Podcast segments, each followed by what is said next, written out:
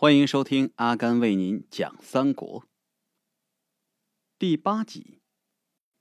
书接上回，话说曹操当时就站出来了，他说：“呀，将军，宦官之祸从古至今一直都存在，恰恰就是因为圣上宠信他们，并给予了他们无限的权力，才导致了这样的局面。要想治他们的罪。”应首先除掉元凶，除掉罪魁祸首。要想这么干，一个小小的狱卒就可以做到了，何必要从外面调兵进京呢？要想把他们都杀光了，那这事儿肯定会走漏风声的。将军，我认为这么做肯定不会成功的。在原文里啊，曹操的原话是这样的：“宦官之祸，古今皆有。”但事主不当假之权宠，始至于此。若欲治罪，当除元恶。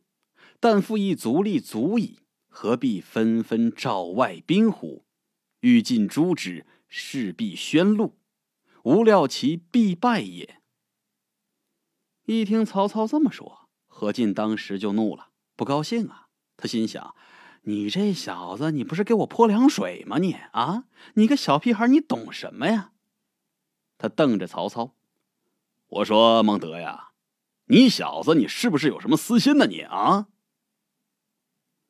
原文里就是“孟德亦怀私意也”，意思就是说呀，哪凉快哪儿待着去啊，别在这儿添乱。你小年轻的，你懂个屁呀！曹操是悻悻的退出去了。心里头也挺不舒坦的，他心里想着：何进呐，何进啊，枉你还大将军呢，枉你还手握重权呢，你你还一人之下，万人之上，你真是啥也不是啊！让天下大乱的，恰恰就是你何进呐，你个糊涂蛋呐！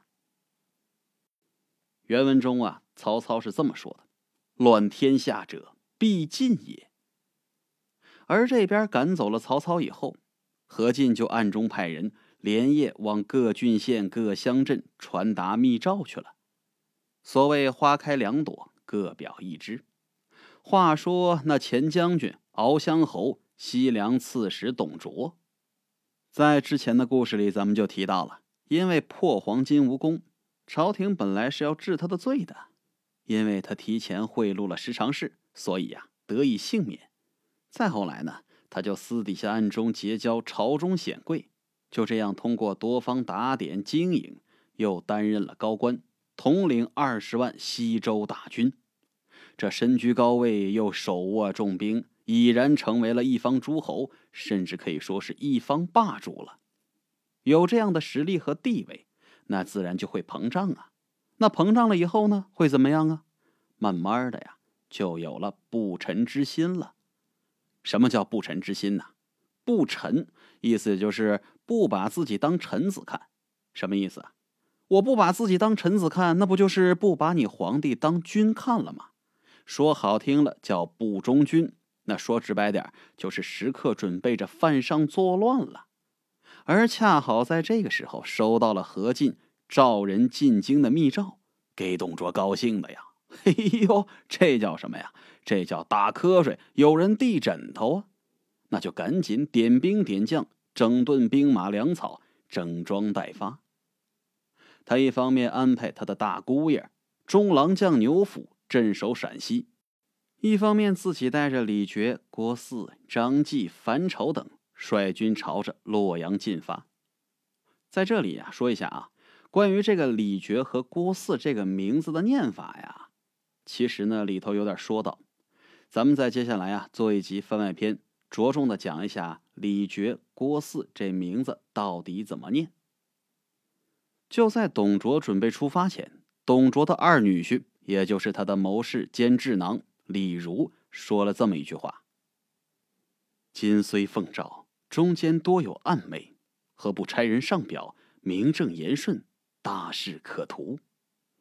这暗昧呀，有几种意思，一种呢是。愚昧、昏庸；第二种呢，不光明磊落，鬼鬼祟祟、遮遮掩掩，有不可告人之秘密以及隐私等等。那第三种呢，隐晦不明；第四种就是昏暗不清晰。李儒他本名叫李孝儒，字文幽。他这句话呀，说的相当的不一般了，充分的体现出了李儒的不简单。为什么这么说呀？咱们先来解释一下这句话。李儒说的是啊，大人，咱们如今虽说是奉诏行动，可是这里头有很多事儿说不清道不明啊。暗昧在这里的意思就是不清不楚。大人，您不如派人上表朝廷，这样的话。咱们此次行动名正言顺，这样一来也就大事可图了。因为奉诏啊，指的是奉皇帝的书面命令，不管你干还是不干，这都是被动的。皇帝让你发兵，你才发兵，而且即使你带兵进京了，多多少少还是让人怀疑，这不是吃力不讨好吗？你何苦来哉呢？可是上表那就不一样了。上表什么意思啊？上表指的是古代的臣子向君主递交的奏本的格式，就相当于如今呀下级单位向上级单位递交的申请书一样，而且这内容更加的规范，规范到让人挑不出毛病啊！你态度端正啊！这上表啊，就是正式性的向朝廷表白自己的意图，是你主动的要帮助皇室除乱党。而且是你主动向朝廷上表，这样的话呢，更能得到名正言顺的大义名分。在那个年代呀，这大义很重要，这会让你挥师进京有了所谓的合法性，也会让你占据了道德层面的制高点。所以说呀，这李儒确实不简单，考虑问题深远周到。所以呀，无论是演绎也好。很多影视剧作品的改编也好，无论怎么过度丑化董卓以及他的团队，通过史书中记载的一些小细节，咱们依然可以看出李儒的智慧和计谋。李儒之于董卓，如同孔明之于刘备集团，如同周瑜之于东吴。董卓之所以在三国前期能横行一时，李儒的谋划是至关重要的。而听李儒这么一说呀，董卓一想，哎，对呀，是这么个理儿啊！啊，文幽啊，你说的有道理。哎，来人呐，就按文幽说的办。这上表的文书啊，是这么写的：窃闻天下所以乱逆不止者，皆由黄门常侍张让等侮慢天长之故。臣闻羊汤止沸，不如去心。溃痈虽痛，胜于养毒。臣敢明中鼓入洛阳，清除让等，社稷幸甚，天下幸甚。什么意思呢？就是说呀，臣听闻我大汉天下之所以动乱不休、叛逆四起，都是因为张让等宦官欺瞒圣上、违逆天道的缘故。我曾听说呀，想让烧开的热水停止沸腾。与其拿个瓢在锅里头搅和，不如把炉子里的柴火抽出来。当水烧开的时候，用水瓢在锅里舀动，是可以暂时止住水的沸腾，但是马上这水还会再烧开。只有把锅底下燃烧的柴火抽出来，让炉子里的火熄灭，才会让水不再沸腾。我也曾听说，当脓疮破了的时候，虽然很痛。但总比让这毒素在脓疮里滋生的好。治标不治本，后患无穷啊！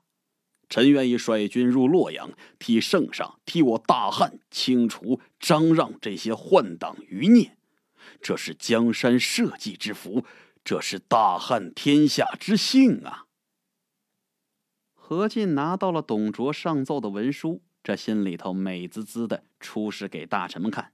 哎呀，你看，你看，我说了吧，这董卓啊是忠臣，你看这态度多端正啊，这表态多好。在这些官员中有这么一个官叫正太，他是侍御史。侍御史啊，这是古代的官名，在秦朝的时候呢，开始设置了这么一个官衔等到汉代的时候呢，把它沿用下来了。侍御史啊，在御史大夫之下。如果朝堂里的高级官员犯法了，一般呢由侍御史报告御史中丞，然后上报给皇帝。如果是低级官员犯了法，那么侍御史可以直接弹劾，或者会集体弹劾。这么一看啊，这个官衔就相当于如今的厅局级的纪检官员。